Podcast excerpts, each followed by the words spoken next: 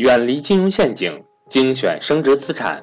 大家好，我是各位的班主任登海，欢迎想跟赵正宝老师系统学习投资理财的伙伴和我联系，我的手机和微信为幺三八幺零三二六四四二。下面请听分享。中国家庭债务过去是降杠杆，降的谁的杠杆？降的地方政府的杠杆，降的国企的杠杆，降的是企业的杠杆，谁的杠杆增加了？我问大家，过去两年谁的杠杆增加了？家庭杠杆增加了。对，过去中国的家庭杠杆只有百分之是二十左右，百分之十八也不到十九。就在过去两年，一六年到一八一一八年这两年，家庭负债率增加到了百分之五十。你知道为什么增加吗？对啦。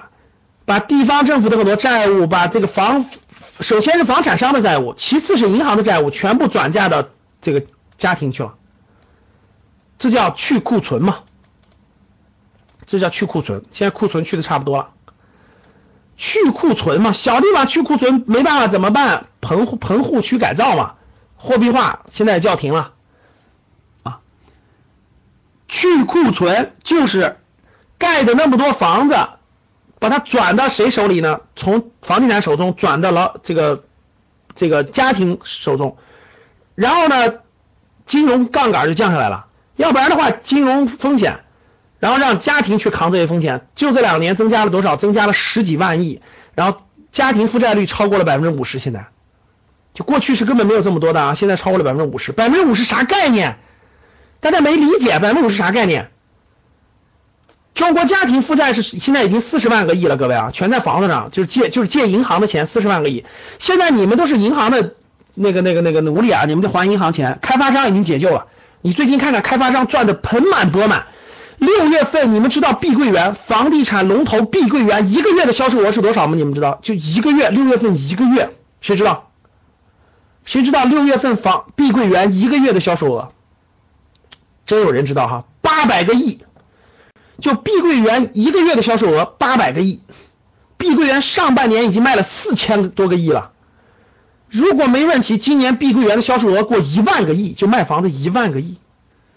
大家明白啥概念了吧？就是一个月卖八百个亿。我记得以前万科这种龙头一年都卖不了八百个亿，多牛啊！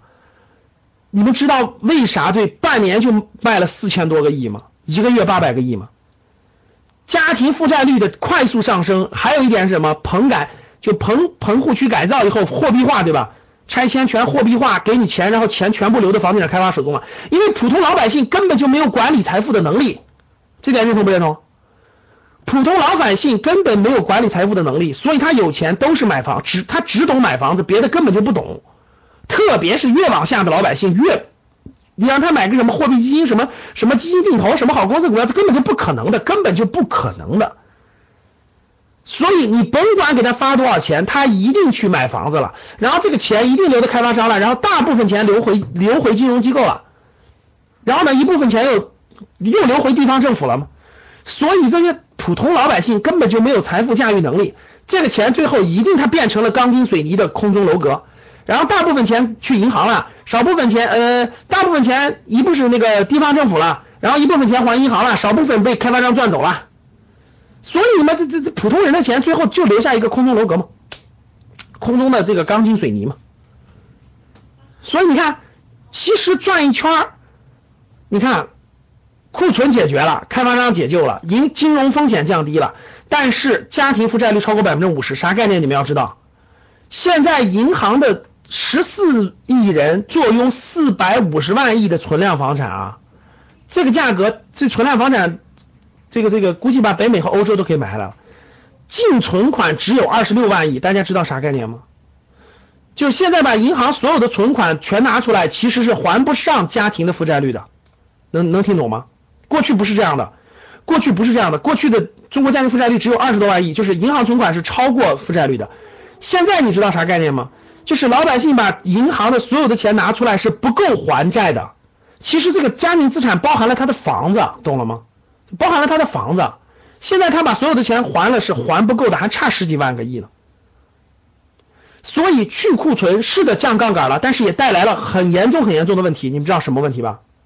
就是老百姓的消费能力在降低，这就会打击消费这个内需的第三驾马车。所以不能一直搞这个，不能一直搞这个。如果再搞这个，如果再搞这个去库存，再搞再让家庭负债率上升，那就没有人有消费能力了。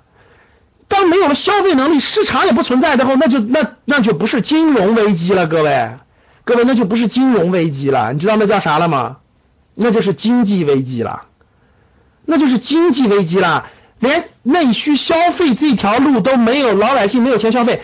那你们知道多少工厂要倒闭吗？多少工厂要倒闭，多少工人要失业？你们你们很多人的，你们很多家庭都会受到影响的，那就是真的是经济危机了。